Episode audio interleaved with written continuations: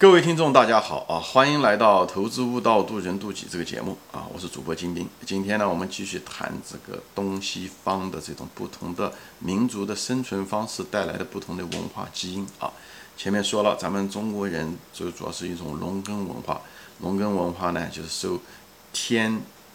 的影响很大，天气的影响就是气候的影响很大。所以呢，洪水也好，干旱也好，无论你多勤快，一场洪水，一个干旱，也让你颗粒无收。所以咱们对这个老天要求，所以我们，呃，以后呃，国家常常有的时候会发现这种情况，就是，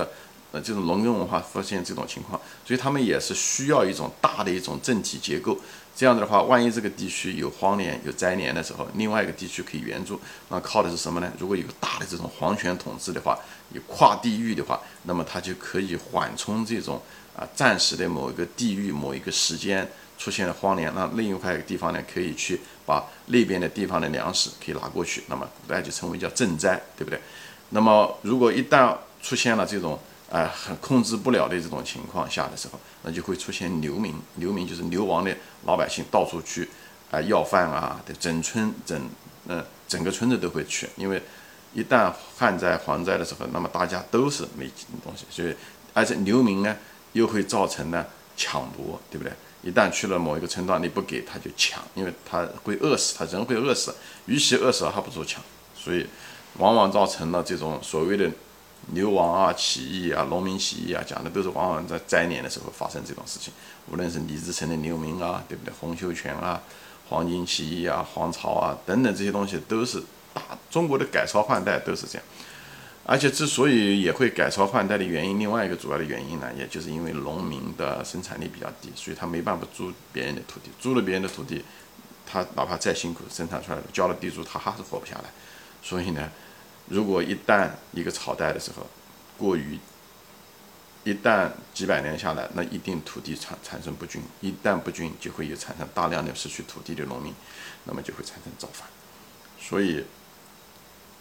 皇家特别特别在意这个，但是呢，又是一个必然的，他所以他们很在意赈灾，怕人掠掠夺，偏怕流民变成造反者。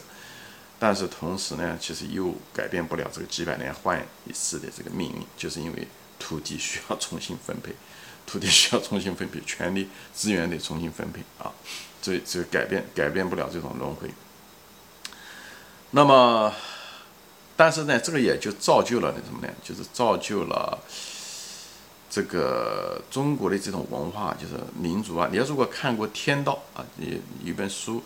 呃，叫做《遥远的救世主》，又把改成电影的，就是讲的是这个。就中国人啊，有一种依赖感，有一种宿命感。一个宿命感就是靠老天，就是比较被动。他不像欧洲，他主动。因为什么？欧洲前面讲他们游牧民族，他们强。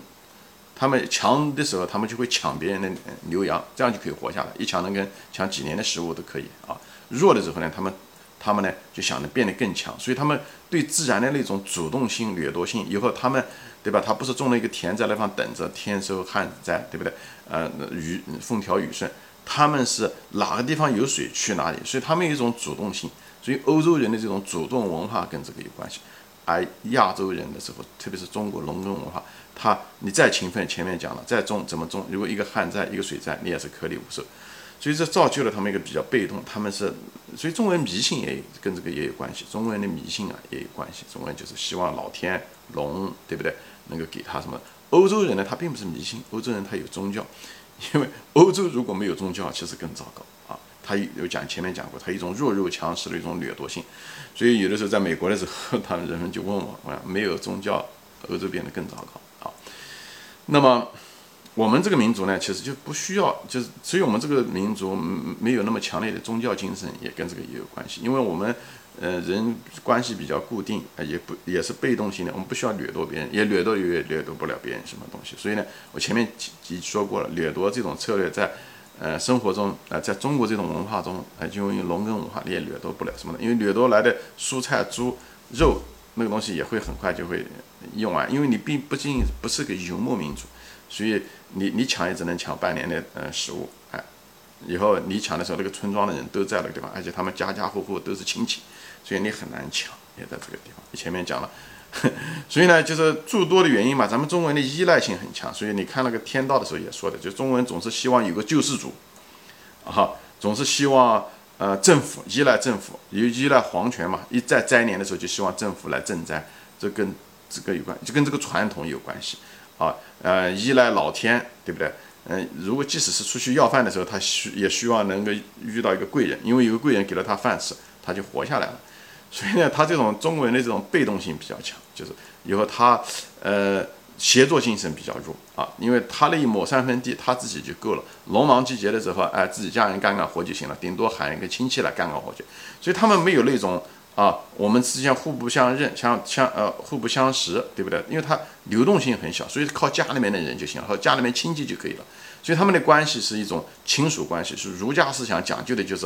啊，家里面人是一套规则，对外又是一套，对不对？对家里面是很紧啊，就什么都舍得，但对外的时候相对来讲比较冷漠也有关系，因为没有太多的牵扯经济利益。而在欧洲，他们游牧民族的时候会不一样，他为了抢夺一个一个村庄的时候。本来之间没有什么利益关系的，他们很很可能就联合在一起，就掠夺了个村庄。以后可能因为分工不不匀，掠夺了个部落，最后可能分工不匀，他们俩又会打起来。所以他们合作竞争是是共同的。所以你就看什么东西呢？你就看这个。所以我就说嘛，欧洲文化就是一种掠夺者的文化，就是狮子的文化。你看那个动物世界，你就能看到狮子他们之间就是，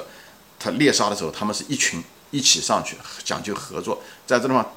呃，捕杀的时候他说不遗余力，每个人都很努力，就像 他们的这个呃球队一样的，每个人都很努力。哎，以后猎杀完了以后，以后肉抢食的时候，他们分工不均，他们有的时候还互相打、互相撕咬。哎，群狼也是这样，狼狼文化也是这样子啊，就是他们抢的时候，但是合作的时候都是非常嗯，就是奋不顾身啊，去就是嗯去合作，为了这个团体的利益，因为这样子，所以他们是一种。那种游牧民族造就了这种狮子文化，这种掠夺文化，就是为了进攻，很所以他们那种主动性特别强，争斗、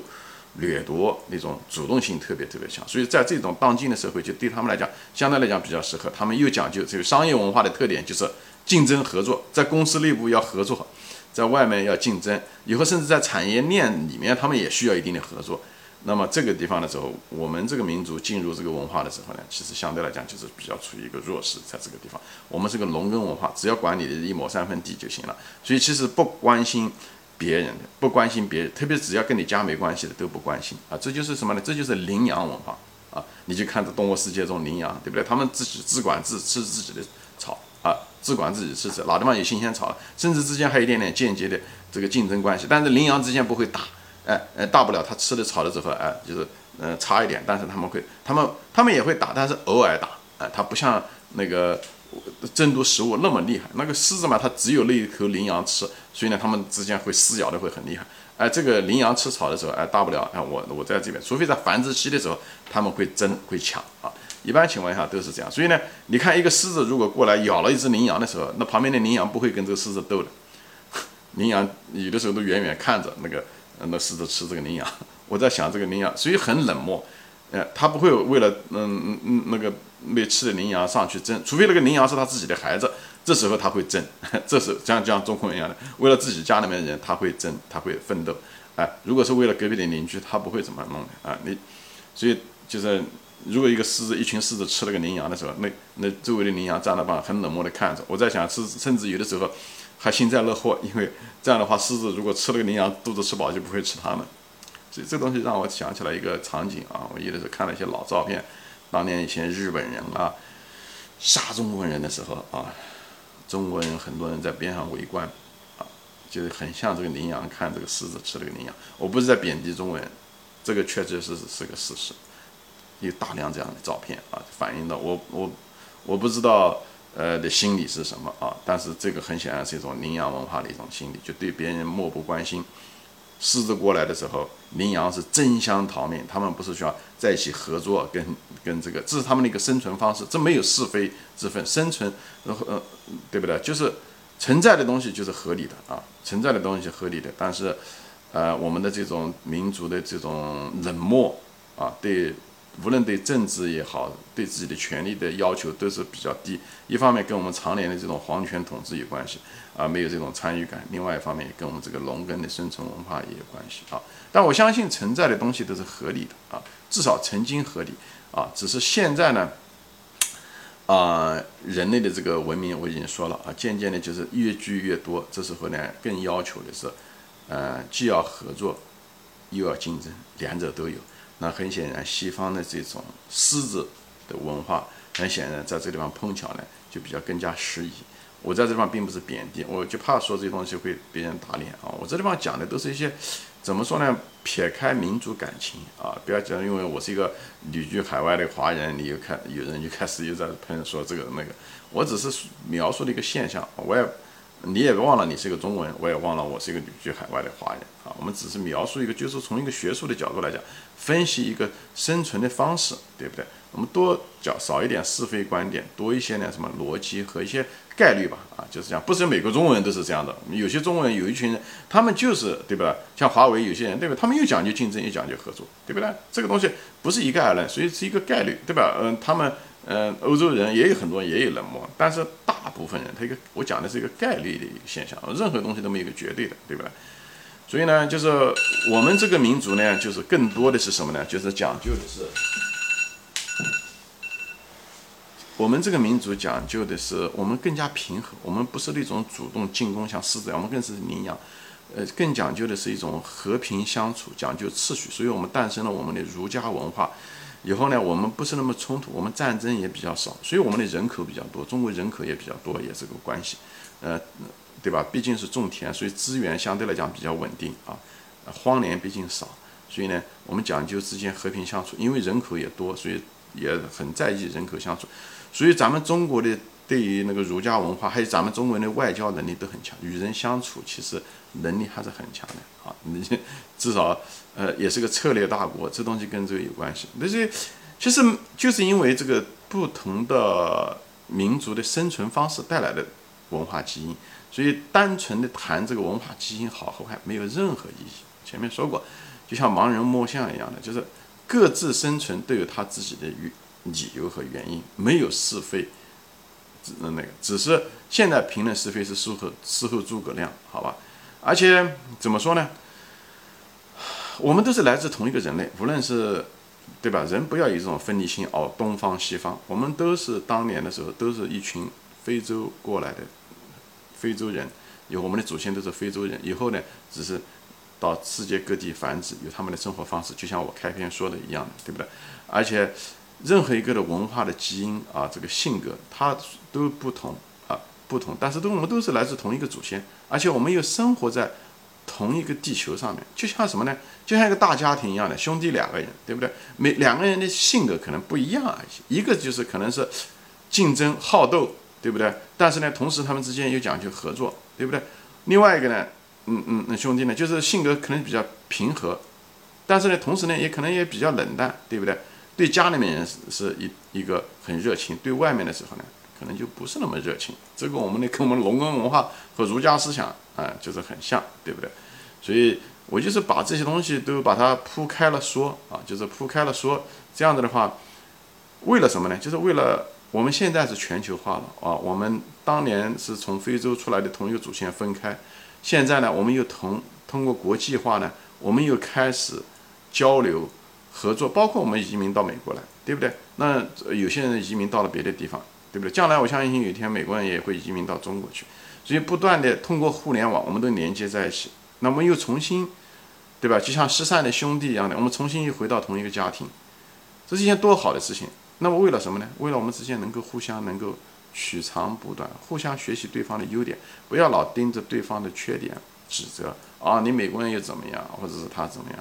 呃，就是就是我们不要变成一种分离性的一种狭隘的心态，我们抱着一种成长，无论是我们个人跟自己的兄弟姐妹、朋友、同事之间的学习和成长，民族和民族之间也是互相的学习的，这绝对不是个大道理。我前前面说过，人生来到这个地方就是为了修行啊，不能因为我们天生来是一个中国人，我们就要天天为中国人辩护啊，哪个人做了我们中国人不好，我们就这样，那就是很狭隘的一种先天的。那那种呃观点啊，我们应该站在一个更高的一个角度，从一个地球人的角度来看看待我们的人类，对不对？我们角度越高，我觉得你看到的东西不一样，所以不要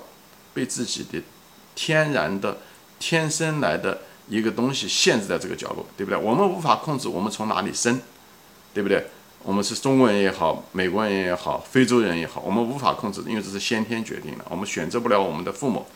但是我们可以选择，我们可以成为什么样的人，我们的心态，我们的见识。所以这些视频，这些分享我的人生经验，也是跟大家分享我的观点，不一定对，我的很多结论不一定对，我只是